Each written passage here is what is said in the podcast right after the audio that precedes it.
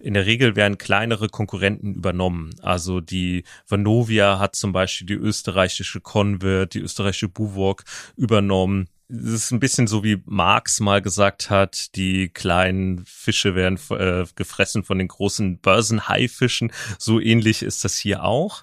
Und es konzentriert sich eigentlich der Markt mehr und mehr um diese beiden Unternehmen.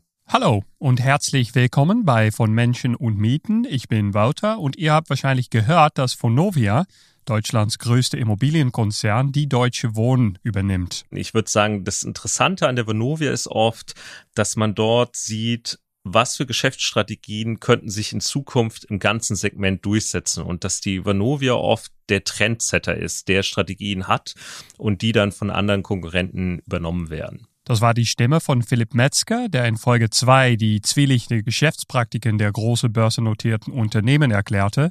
Nachdem nun klar geworden ist, dass die beiden Giganten einen Megakonzern bilden, wollte ich genau wissen, was das für unsere Kampagne bedeutet. Ich glaube, das ist kein Zufall, dass gerade jetzt in der heißen Phase des Volksbegehrens so ein Angebot kommt. Und das ist Michael Prütz, einer der Gründer der Deutsche Wohnen Co. enteignen Kampagne. Ich habe ihn gefragt, warum die Deutsche Wohnen nach zwei gescheiterter Übernahmeversuchen von Vonovia nun doch das Angebot von Vonovia annimmt. Vonovia versucht also damit und die Deutsche Wohnen natürlich auch neue Stärke zu gewinnen, äh, um stärker gegen uns auftreten zu können. Also das ist eine direkte Folge unseres politischen Drucks, den wir ausüben in der Stadt. Und welche Auswirkungen hat die Übernahme auf unsere Bewegung? Also ich habe den Eindruck, dass es der Kampagne überhaupt nicht schadet. Ich war zu Anfang etwas skeptisch, aber nach meinen ersten Einschätzungen ist, nützt es uns eher, äh, die Leute sind sauer, dass sie jetzt schon wieder mit einem neuen Großkonzern zu tun haben. Also ich glaube nicht, dass das uns schadet, weil man muss einfach sehen, die Berliner und die Berlinerinnen sind helle, die sind fix, die glauben sowas nicht, es glauben einfach nur die ganz Naiven und dass, äh, äh, dass die Vonovia und die Deutsche Wohnen sich ändern, also die ganz Naiven und das sozialdemokratische Führungspersonal, also Müller und Giffey, die glauben, das, was die da versprechen, aber das ist alles völlig unglaubwürdig. Also wir brauchen uns nicht in Vonovia und Co. enteignen, um zu benennen? Nein, überhaupt nicht. Ja, also bevor diese Übernahme oder Fusion überhaupt in Kraft tritt, dauert es noch Monate. Wir müssen uns überhaupt nicht umbenennen. Es bleibt bei unserem alten Namen Deutsche Wohnen und Co. enteignen. Äh, der reicht völlig aus. Letzte Woche kamen auch die neue Zahlen raus. Ungefähr 190.000 Unterschriften hat DWE bisher gesammelt. Da fehlen also noch ungefähr 60.000 Unterschriften. Was ist die Botschaft für die letzten vier Wochen? Die Botschaft ist, alle, die uns unterstützen wollen, jetzt noch massiv Unterschriften sammeln auf die Straße. Das Wetter wird besser, Gott sei Dank. Wir haben ja unter der Pandemie und dem Wetter gelitten, aber jetzt wird das Wetter gut. Jetzt ist die Gelegenheit günstig.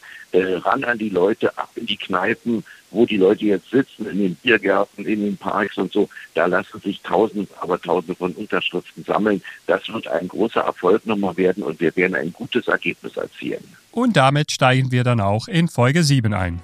Die Deutsche Wohnen ist einer der größten Vermieter in Berlin und ganz Deutschland. Privaten Wohnungsunternehmen wie Vonovia oder Deutsche Wohnen vor, nur an steigenden Mieten interessiert zu sein. Die Deutsche Wohnen profitiert vom Wohnungsmangel. Die Initiative Deutsche Wohnen und Co. enteignen. Deutsche Wohnen und Co. enteignen, Spekulation bekämpfen. Diese Kampagne. Die Initiative Deutsche Wohnen und Co. enteignen.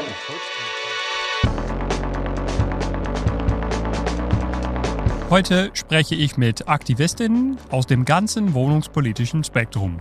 Deutsche Wohnen und Co. enteignen ist eine Bewegung mit sehr spezifischen Anforderungen. Aber es gibt natürlich viel mehr Leute, Bewegungen, Organisationen, die sich für bezahlbaren Wohnraum einsetzen. Und genau darum geht es in dieser Folge. Wie organisiert man sich? Wie hält man zusammen?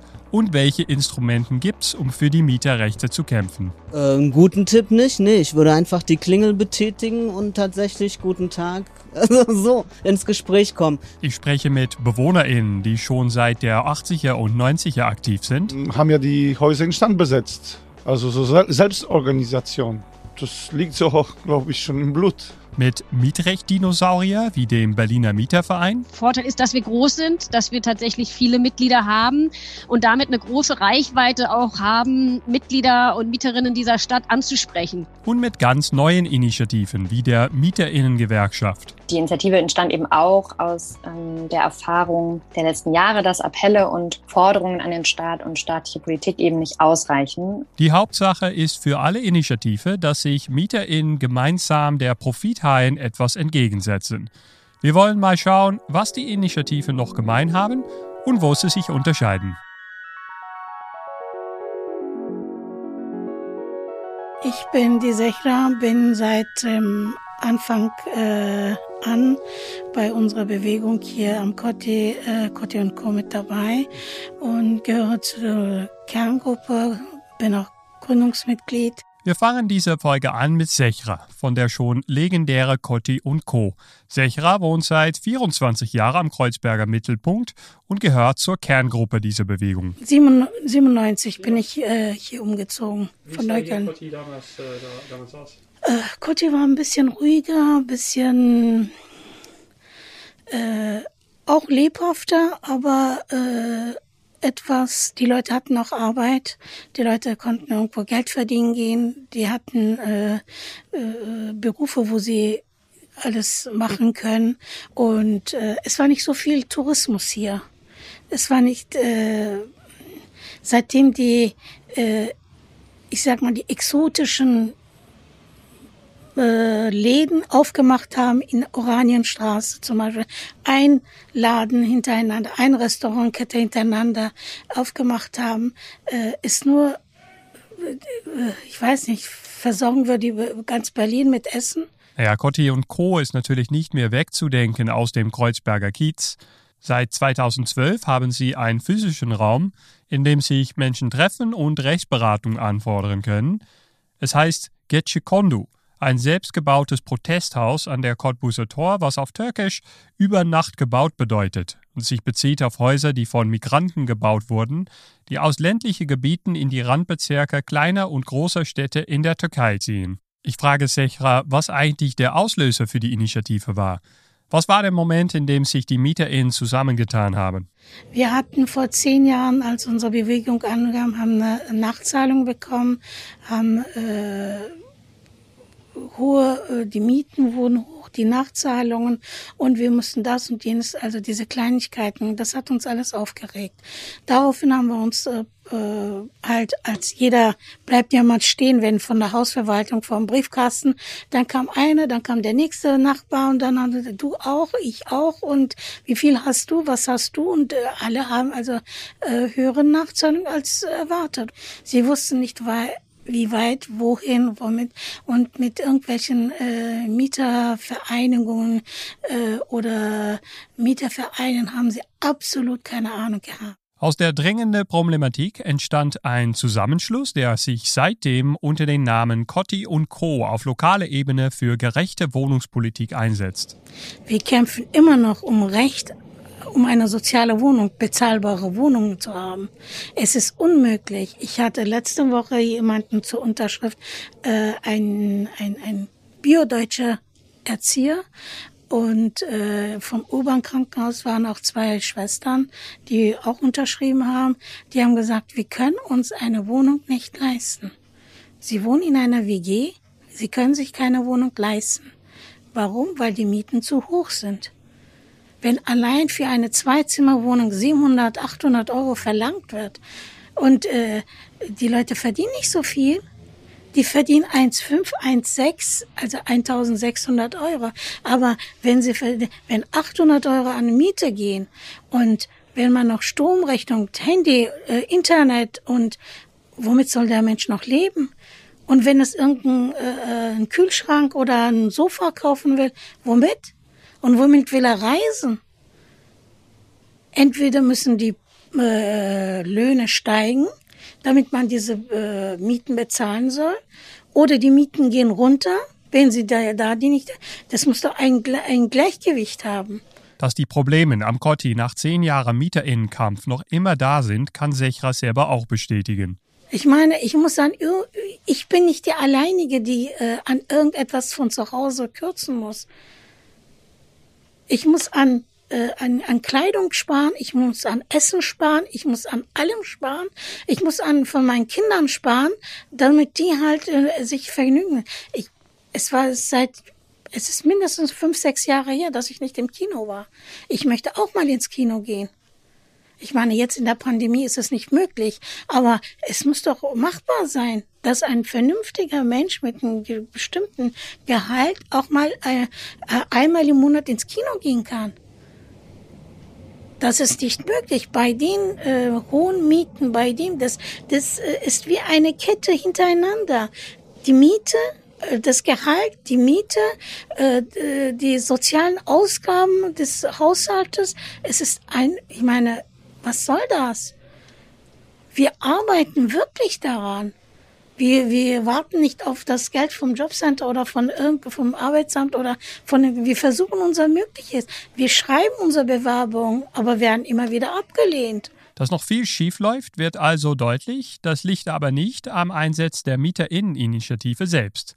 Sie bietet individuelle Mieterinnenberatungen und Kieztreffen an und hat zwei weitreichende Studien zum Mieterinnenmitbestimmung und Rekommunalisierung veröffentlicht. Es gibt aber auch Momente, in denen es schwerfällt, die Kraft für Mieterinnenkämpfe zu finden. Bist das ist so. Bist du ein optimistischer Typ? Ich hoffe es. Also manchmal geht uns also, haben wir schwankende Launen. Manche so, manche so. Also, Was macht man, wenn es dann nicht so gut geht? Äh, wir holen von unseren Nachbarn die Kraft. Durch Gespräche, durch Tee, Kaffee und äh, Kuchen und setzen uns und einfach abschalten. Abschalten mit was anderem. Und das hilft. Das hilft.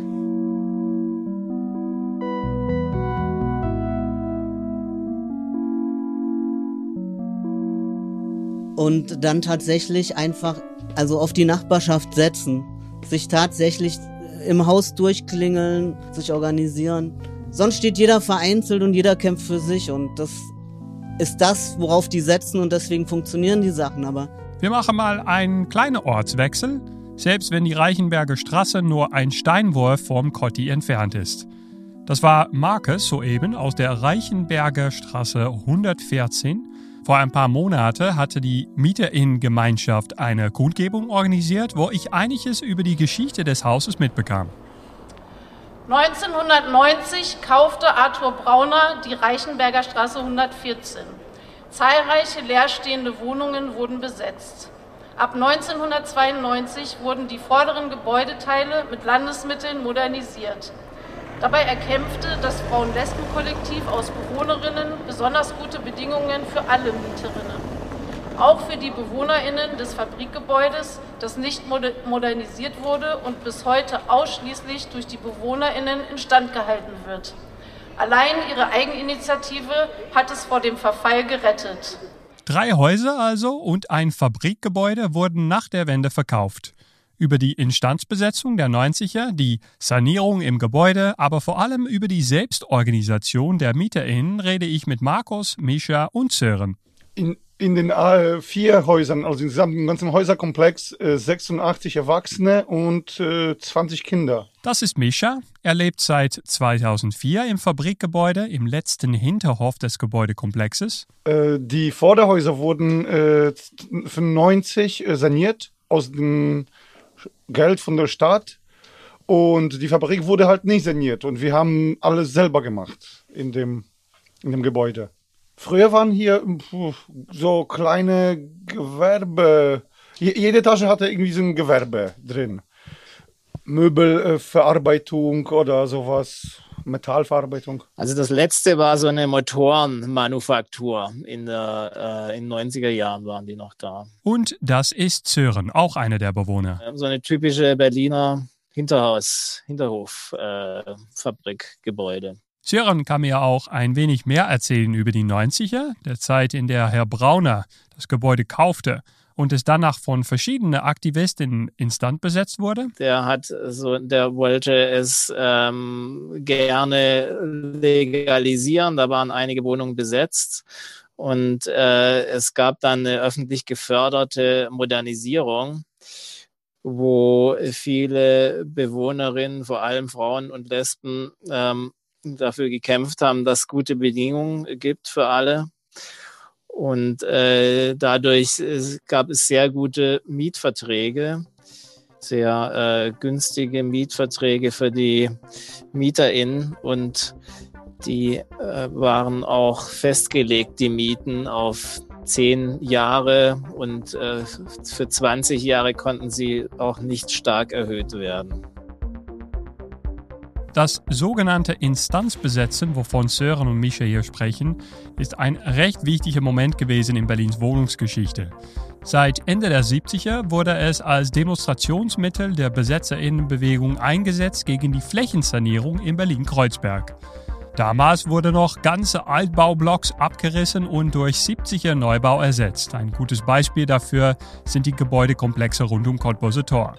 Diese Sanierungspraxis wurde von der Besetzerbewegung der 70er und 80er gestoppt. Danach wurde die behutsame Stadterneuerung bevorzugt. Auch nach der Wiedervereinigung wurde noch Instand besetzt, um die oft leerstehende Häuser vor weiterem Verfall zu retten.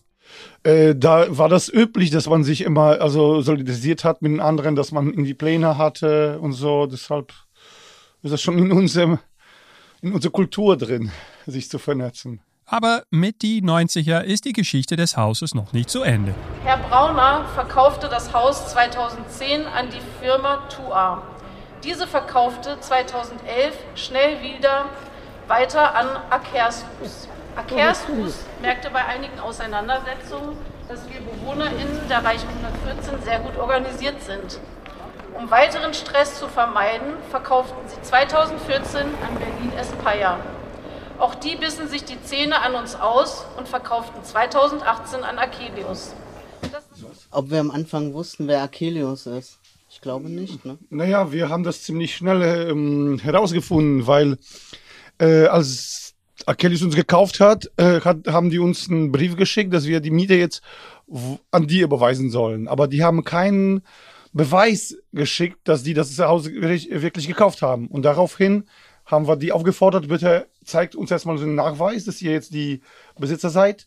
Und da haben die nicht reagiert drauf und dann sind wir einfach zu denen vorbeigekommen, gegangen, in deren Zentrale in Erkalensdamm, so mit zehn Leuten und haben uns auch vorgestellt und dann haben wir die kennengelernt. Das Besetzen von Häusern und die darauf folgende autonome Organisierung ist der Grundstein für die starke Selbstorganisation, die die Häuser heutzutage noch prägt Markus nochmal, zum Beispiel über das Konzept der Go-Ins. Wir haben auch gute Erfahrungen gemacht mit so kleinen Go-Ins, wo man tatsächlich, also wenn das möglich ist und die Zentrale von denen in der Stadt ist, tatsächlich mit mehreren NachbarInnen dahin zu gehen, sich mal vorzustellen und dann auch äh, die Missstände, die dann da vorgetragen, also einfach das vorzutragen, was man da als Anliegen hat. Das, also die agieren gerne aus der Anonymität heraus und wir sind für die ja nur Nummern. Und wenn man dann da steht, das verändert schon irgendwie was. Mit dem Verkauf an Akelius wuchs auch die nachbarschaftliche Aktivität wieder. Und nicht nur innerhalb der Reichenberger 114, bald vernetzte sich das Haus mit anderen Akelius-Betroffenen in der ganzen Stadt. Also wir haben äh, Flyer gemacht und wir haben herausgefunden, wo Akelius ihre Häuser hat und wir haben dann so geflyert, hey, kommt auf die, und die De zu der Demo, zum Beispiel Mietenwanzen-Demo und wir machen einen Blog gegen Akelius. Und da kommen vielleicht von 1000 Leuten nur nur 80 oder 100, aber das ist schon was und die Leute merken, aha, den anderen geht's auch so scheiße, die sind auch bei dem Vermieter und der ist auch äh, bei denen so ähm, erhöht die Mieten und ist fies und so weiter. Und dann merkt man, man ist nicht alleine so.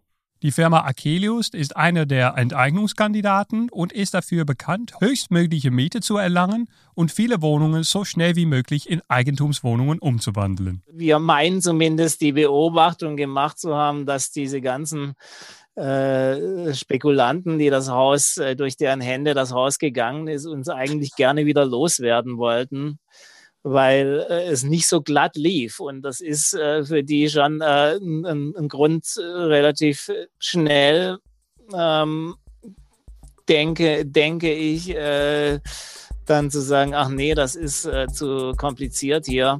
Wenn, da, wenn, wenn es eben dauernd kleine Sachen gibt, die sie behindern.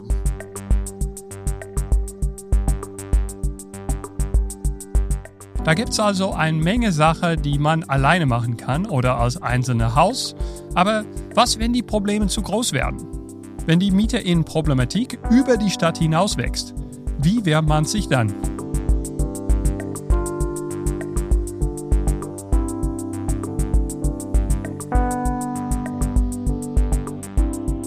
Ja, was heißt besondere Rolle? Ähm, also was natürlich so ein bisschen unser, unser Vor oder un unser Vorteil ist, dass wir groß sind, dass wir tatsächlich viele Mitglieder haben und damit eine große Reichweite auch haben, Mitglieder und Mieterinnen dieser Stadt anzusprechen. Das ist Wiebke Werner. Sie ist stellvertretende Vorsitzende des Berliner Mietervereins Deutschlands größter Mieterverein und schon über 125 Jahre in der Berliner Mietpolitik aktiv. Und es ist insofern auch ein Vorteil, dass wir in der, gerade in der politischen Diskussion auch gerne gefragt werden, wenn es um, um Stellungnahmen geht, wenn es um Kommentare geht. Also das heißt, dadurch haben wir so ein bisschen die, die, die Möglichkeit, auch Einfluss zu nehmen. Ne? Also ich kann nur Einfluss nehmen, wenn ich auch in der stadtpolitischen Gesellschaft irgendwie wahrgenommen werde. Und da ist es natürlich schon ein bisschen von Vorteil, dass wir eine recht große Organisation sind.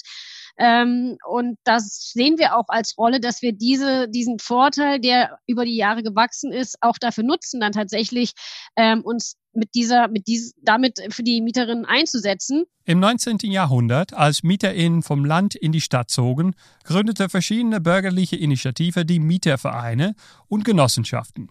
Schon damals war klar, dass sich der Vermieterinnenpolitik nur durch große Mehrheiten und Selbsthilfe etwas entgegensetzen ließ. Der Berliner Mieterverein hilft nicht nur Einzelpersonen, sondern kämpfte schon von Anfang an für angemessene Rechte für die vielen Mieterinnen in Berlin also die Kernaufgaben sind, ich würde mal beschreiben, schon zwei Flanken. Zum einen natürlich die rein rechtliche, mietrechtliche Beratung und Unterstützung. Wir haben viele Mitglieder, die allein deswegen bei uns Mitglied sind, weil sie ähm, bei Fragen und Auseinandersetzungen rund um das Mietverhältnis einen soliden Ansprechpartner haben möchten, die auch regelmäßig die Beratung in Anspruch nehmen und hier einfach mietrechtlich qualifiziertes Personal gerne äh, genau befragen zu ihren Sorgen und Nöten. Auf der anderen, also es ist ein großer, wichtiger Teil unserer unserer täglichen Arbeit. Da kann man zum Beispiel denken an Hilfe, als der Berliner Mietendeckel gekippt wurde. Ist wirklich jetzt ein, eine hohe, ein, hohe, ein hohes Arbeitsaufkommen zu verzeichnen.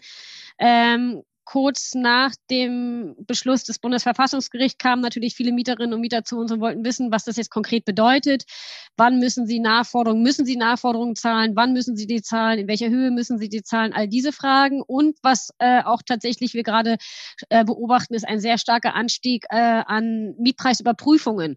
Die Mieterinnen und Mieter nehmen das jetzt zum Anlass, äh, zu prüfen, ob die ursprünglich vereinbarte Miete in dem Mietvertrag nicht gegen die Mietpreisbremse verstößt, die ja weiterhin in Kraft ist und auch immer in Kraft war also wir haben ein, ein, hohe, ein hohes Aufkommen an Mietpreisüberprüfungen. Der Berliner Mieterverein besitzt also eine höhere juristische Kompetenz, die sich nur dadurch ermöglichen lässt, dass sich viele Mitglieder zusammenschließen und die jährliche Mitgliedsbeiträge zahlen. Auf der anderen Seite ist es natürlich diese wohnungspolitische Einmischung, diese Interessenvertretung auf der wohnungspolitischen Ebene, die Vernetzung mit anderen ähm, äh, Mieterorganisationen, Mieterinteressenverbänden, also dieses Lobby, diese Lobbyarbeit für die Mieterinnen und Mieter, das sehen wir zunehmend auch äh, einen, einen sehr wichtigen Faktor in unserer täglichen Arbeit, ähm, der jetzt auch nochmal in den letzten Jahren nochmal sich ein bisschen verstärkt hat. Ähm, aber es ist keineswegs neu. Auch damals hat das schon angefangen, dass immer flankierend zu diesem professionellen Mietrechtsberatungsgebiet äh, äh, ähm, auch zunehmend die, die Interessenvertretung, die politische Interessenvertretung, die Einmischung eine große Rolle beim Berliner Mieterverein spielte. Groß zu sein? Und eine lange Geschichte zu haben, bringt aber auch gewisse Nachteile mit sich mit. Ähm, auf der anderen Seite ist da natürlich auch immer so ein bisschen, dass, dass uns vorgeworfen wird, wir sind so ein bisschen behäbig, wir sind in unseren Strukturen verfangen, wir sind eben nicht ganz so ähm, flexibel wie zum Beispiel junge Mieterinneninitiativen, die sich bilden und ganz konkret auf ein Problem dann entstehen und äh, handeln können. Da hinken wir immer noch ein bisschen hinterher, aber ich finde, da haben wir in den letzten vier, fünf Jahren schon ein Stück weit zugelegt, ähm, suchen viel mehr auch den Kontakt zu, zu Mieterinitiativen und kleineren Mieterorganisationen und versuchen halt auch zu signalisieren, dass man ähm, nicht sich abschrecken lassen sollte, nur weil wir etwas größer sind, sondern dass wir gerne bereit sind und auch angewiesen sind auf die Informationen, die aus den Mieterinitiativen, aus den anderen Mietervereinigungen kommen. Ja, und ich weiß nicht, wie es euch, liebe HörerInnen, gegangen ist, ob ihr überhaupt Mitglied eines Mietervereins seid, aber ich bin erst Mitglied geworden, als es bei uns im Haus Ärger gegeben hat. Erst dann entdeckte ich das Angebot der juristischen Einzelberatung und da ich von den Kernaufgaben des Mietervereins überzeugt bin, bin ich auch danach Mitglied geblieben. Aber nicht jeder bleibt und das kann ein Problem sein.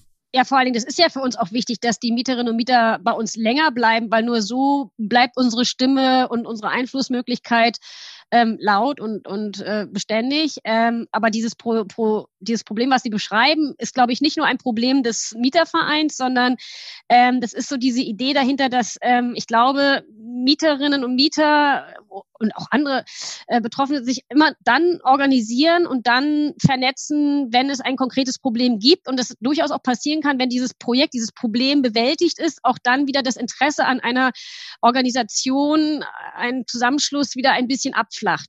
Ähm, wie kann man das machen? Ja, wir können das jetzt tatsächlich nur über den Weg versuchen, dass wir ähm, eine Identität für unsere Mitglieder ähm, anbieten, dass die sich mit dem Mieterverein und mit den Zielen und Ideen des Mietervereins so sehr ähm, äh, identifizieren, dass sie sagen, unabhängig davon, ob ich ob bei mir nun selber der Schuh drückt, finde ich die Arbeit des Mietervereins gut und möchte ihn auch weiterhin unterstützen. Mietervereine haben sich als früheste Kämpfer für unsere Mieterinnenrechte schon lange bewährt.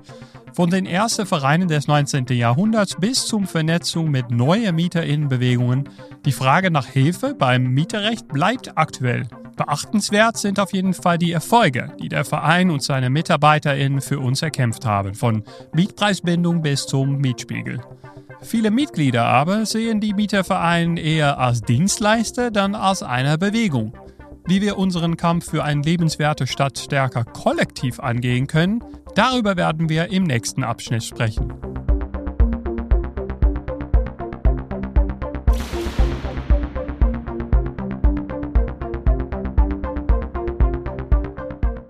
bei, bei, gerade bei vielen Häusern lassen sich manchmal kollektivieren und da können wir eine andere, tatsächlich eine andere Schlagkraft entwickeln, würde ich sagen. Als 2020 bekannt wurde, dass der schwedische Konzern Heimstade 4000 Wohnungen in Berlin kaufte, war das die perfekte Gelegenheit für die Mieterinnengewerkschaft, ihre Idee in die Praxis umzusetzen. Als Mieterinnengewerkschaft haben wir gedacht, Heimstaden, das wäre genau so ein Kampffeld um vieles, was theoretisch uns ähm, klar ist, jetzt in der Praxis zu erproben. Das ist Jagner. Sie war von Anfang an beteiligt an die Kämpfe gegen Heimstade, noch einer der Enteignungskandidaten mit mehr als 3000 Wohnungen in Berlin. Und von Jagner lerne ich, wie man sich mit einem solchen Wohnungsgiganten anlegt. Das ähm, es sieht so aus, dass die ähm, Organisierung einfach auf vielen Ebenen geschehen muss. Also das erste ist Organisierung im Haus, interne Hausorganisierung. Also die, das erste, was wir den Mieterinnen sagen, ist, macht eine Hausversammlung, organisiert euch im Haus, sprich miteinander, sprich mit allen Nachbarinnen. Und ähm, das ist im Grunde die Basis, das ist das Wichtigste. Das Konzept, worauf die Basisorganisation der Heimstadenkampf sich basiert, ist die Mieterinnengewerkschaft. Und was genau das bedeutet, erzählt uns Olga. Ja, also tatsächlich, du hast jetzt schon die Lohnarbeitsgewerkschaften auch angesprochen. Ähm, wir sehen unser Projekt, also das Projekt der Mieterinnengewerkschaft, ähm, in der Form der historischen Kontinuität ähm, zu der Entwicklung der Lohnarbeitsgewerkschaften, die ja vor so 100, 120 Jahren ungefähr entstanden und zwar aus ja, kollektiven Kämpfen auf der Grundlage äh, einer gemeinsamen Realität der ArbeiterInnen und auch wir als MieterInnen teilen irgendwie eine gemeinsame Lebensrealität, die ähm, maßgeblich eben vom Privateigentum an ähm, Wohnraum bestimmt wird ähm, und wir wollen eben Kampfformen, die sich im Feld ähm, gewerkschaftlicher Arbeitskämpfe etabliert haben, auf die sozialen und strukturellen Auseinandersetzungen im Bereich Wohnen anwenden. Die Mieterinnengewerkschaft setzt auf eine der ältesten Formen des Protests, nämlich wenn wir uns zusammentun, sind wir mehr. Und so wie sich eben ArbeiterInnen in Betrieben und ähm, Branchen zusammengetan haben und das auch immer noch tun könnten und können sich Mieter eben, MieterInnen ähm, nach Häusern und Hausverwaltungen beziehungsweise EigentümerInnen organisieren und dann eben potenziell bestimmte Tarife oder Mitbestimmungsrechte durchsetzen. Das Konzept einer Gewerkschaft auf Wohnungsebene ist aber nicht ganz neu. Schon lange, lange, tatsächlich in Schweden seit über 100 Jahren ähm, MieterInnen-Gewerkschaften. Ähm, es gibt eine in äh, Schweden, die kann ich leider nicht aussprechen. Ähm, wie gesagt, die gibt es schon seit über 100 Jahren und die vertritt äh, über 500.000 Haushalte und ähm, handelt tarifliche Mieten mit großen Immobilienkonzernen und politischen VertreterInnen aus. Und so konnte zum Beispiel in Göteborg ähm, so viel Druck aufgebaut werden, dass 2015 war das, da gab es ähm, genau eine Immobilienfirma, die durch den Stadtrat ähm, rekommunalisiert wurde und dadurch konnten dann Wohnungen ähm, ohne Mieterhöhung saniert werden. Und was ist hier genau das Unterschied zwischen einem Mieterverein und einer Gewerkschaft? Worum es uns vor allem geht, ist eine Form der Organisierung und ähm, Organisation aufzubauen, eine Struktur aufzubauen, die es möglich macht, ähm, dass wir uns als MieterInnen langfristig ähm, organisieren und zwar ähm, anhand, ähm, also in den Hausgemeinschaften und dann auch ähm, sozusagen in, aber in einem Kontakt mit zum Beispiel MieterInnen ähm, auch über unser Haus hinaus, ähm, die den gleichen Vermieter haben. Und dann gemeinsam für ähm, kollektive Mietrechte und MieterInnen mit und bestenfalls Selbstbestimmung zu kämpfen. Und dieses, äh, der Begriff des Kollektiven ist daran ganz zentral. Also ich sagte ja auch eben etwas schon zu der Individualisierung im deutschen Mietrecht.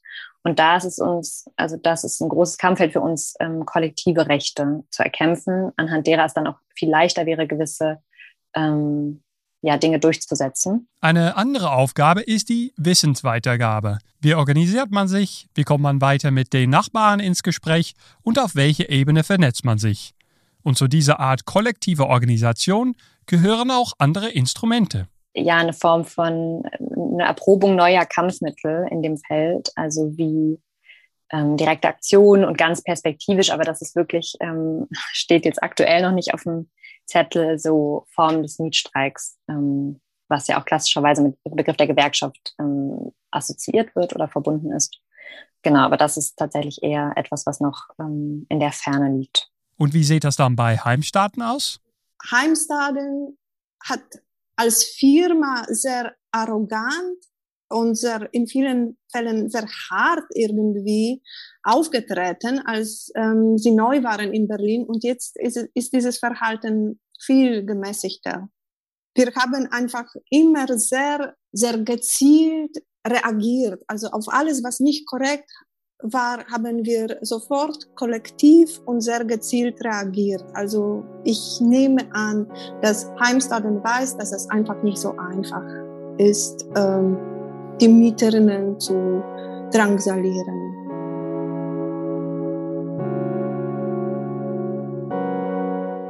Wir haben das gesehen von den Anfängen des Berliner Mietervereins über die Instanzbesetzungen in Kreuzberg bis zu den neuesten Vereinen wie Cotti und Co., die Mieterinnengewerkschaft.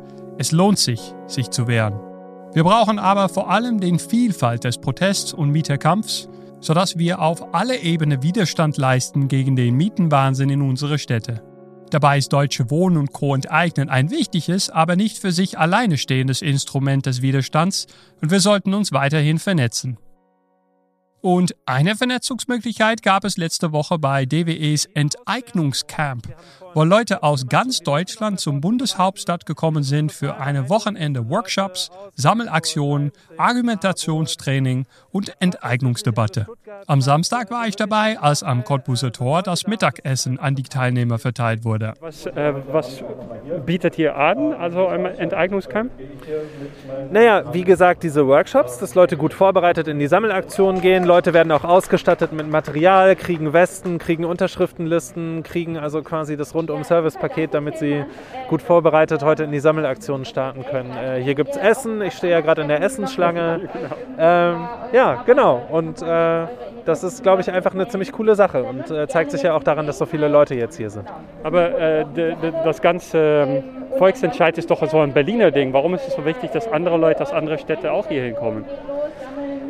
Naja, es ist ein Berliner Ding, aber es hat ja eine Strahlkraft. Also das, die Leute, die hier sind, sind ja häufig auch Recht auf Stadtaktivisten, ähm, die selbst in ihren Städten Kämpfe führen. Gegen die Vonovia zum Beispiel war gerade eine Person in dem Workshop, die erzählt hat, dass sie, dass sie sich äh, da sehr stark engagiert. Ähm, also die Leute führen ähnliche Kämpfe und diese Forderung nach Enteignung, die kann man natürlich nicht einfach in alle Kontexte übertragen und trotzdem hat sie eine Relevanz. Und äh, Leute werden davon inspiriert, was in Berlin passiert. Leute haben Bock, das zu unterstützen. Und deswegen sind sie hier und wir finden das total großartig. Ja, darf ich fragen, wo ihr herkommt? Äh, ja, aus Leipzig. Aus Leipzig. Und warum, äh, warum bist du gekommen? Ähm, ich bin in Leipzig auch in so einer Mieterinitiative und wir machen auch Wohnpolitik. Genau. Ich finde es richtig cool, was gerade in Berlin passiert und auch so mitzubekommen, was andere machen und genau. Was erwartest du von das Wochenende? Ähm, puh, ich weiß nicht. Coole Leute treffen und so ein bisschen Energie mitnehmen für so Mietenkampf. Wir sind aus Karlsruhe hier angereist. Gestern am Freitag. Also ganz im Süden. Ganz im Süden, genau. Mhm. Warum seid ihr den ganzen Weg hier nach Berlin gekommen? Mhm, weil es einfach die krasseste und coolste mietenpolitische Initiative ist, die es seit langem gibt und wir die einfach unterstützen wollen und hier so ein bisschen Erfahrung mitnehmen und dann für unsere lokalen Kämpfe und Aktionen in Karlsruhe so ein bisschen profitieren wollen. Weil gibt es in Karlsruhe auch Probleme? Mega, also ich meine, die Mieten, wir haben auch Mieten von 11, 9 Euro im Quadratmeter, völlig normal. Und was so das Traurige in Karlsruhe ist, dass da schon viel Frust ist. Es gibt auch so Protestcamps von Studis und so, weil gerade Studenten noch ein großes Problem haben, natürlich auch Familien. Aber es gibt noch relativ wenig organisierten Widerstand dagegen. Und das ist total schade. Und wir gucken da auch neidisch nach Stuttgart, wo die schon eine große Mieteninitiative haben. Und sowas gibt es in Karlsruhe gar nicht. Und es ist so ein bisschen die Hoffnung, jetzt auch hier so Erfahrungen mitzubekommen. Wie organisiert man sich? Wie kriegt man die Leute motiviert, nicht nur immer sich über die private eigene Situation aufzuregen, sondern auch wirklich aktiv zu werden, loszulegen, selber mitmachen und so weiter. Genau. Ja, wo, wo, hast du am allem äh, Bock darauf, dieses Wochenende? Sind da noch besondere Dinge, worauf du dich im, im Besonderes einstellst? Also Unterschriften sammeln in den verschiedenen Stadtteilen finde ich sehr äh, interessant und es äh, ist auch immer ein sehr interessanter Dialog. Hast du das schon mal gemacht? Wir haben das gestern gemacht und das war eine ganz positive Erfahrung und man baut auch immer mehr Motivation auf dafür. Also es macht auch Spaß. Und äh, auch das an den Türen klingeln, also direkt äh, in bestimmten Orten direkt die Leute an, an den Häusern ansprechen, das wäre auch klasse. Und äh, am Sonntag ist ja noch eine große Demonstration, also da wäre ich natürlich auch gerne dabei, wenn es das Wetter zulässt. Und da geht ihr am Sonntag wieder, wieder nach Hause. Was, was, was äh, erwartet ihr mitzunehmen äh, nach Hause? Also ganz viele Argumente, ganz viel Argumentation, ganz viel Erfahrungen und auch die Erfahrung, mutig zu sein und eben nicht nur zu sagen, ja, wir fordern jetzt ähm, für uns was, sondern auch was darüber hinaus zu gehen und den Blick auf das große Ganze auch noch mitzunehmen, ja.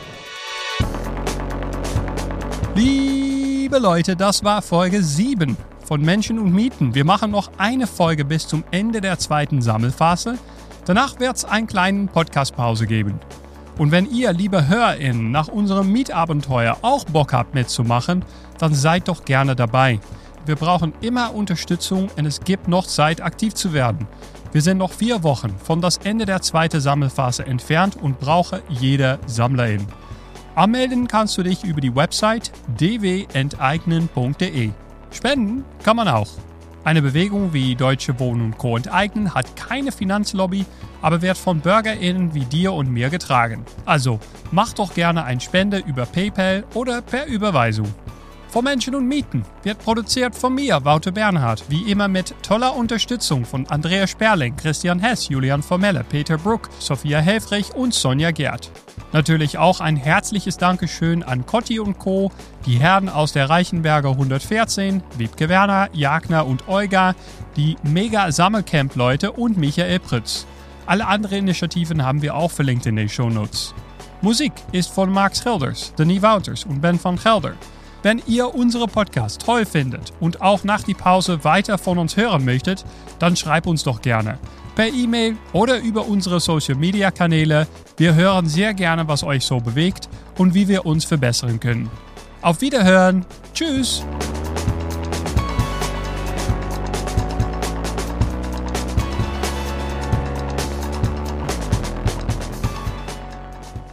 Weiß nicht, ob Sie an dem Tag äh, mit äh, beim Demo waren, als die Verfassungsgericht dieses, äh, was hier läuft gegangen, was hier war, das war super. Und das, wenn alle mitmachen würden, ich glaube, da wird sich schon einiges bewegen. Wir brauchen noch mehr solcher Bewegungen, noch starke Zusammenhalt. Als wir vor zehn Jahren ungefähr angefangen haben äh, mit unseren Bewegungen, haben die Leute um uns hier den Vogel gezeigt. Was macht die denn da? Da laufen ein paar Frauen mit Kochtöpfen und äh, oder Männer und Kinder mit äh, Kochtöpfen und äh, Kelle und äh, machen Radau. Was soll denn das? Das ist ja auch ein Jux, ein, ein irgendein Sommerspiel, so haben sie das gesagt. Aber das ist es nicht.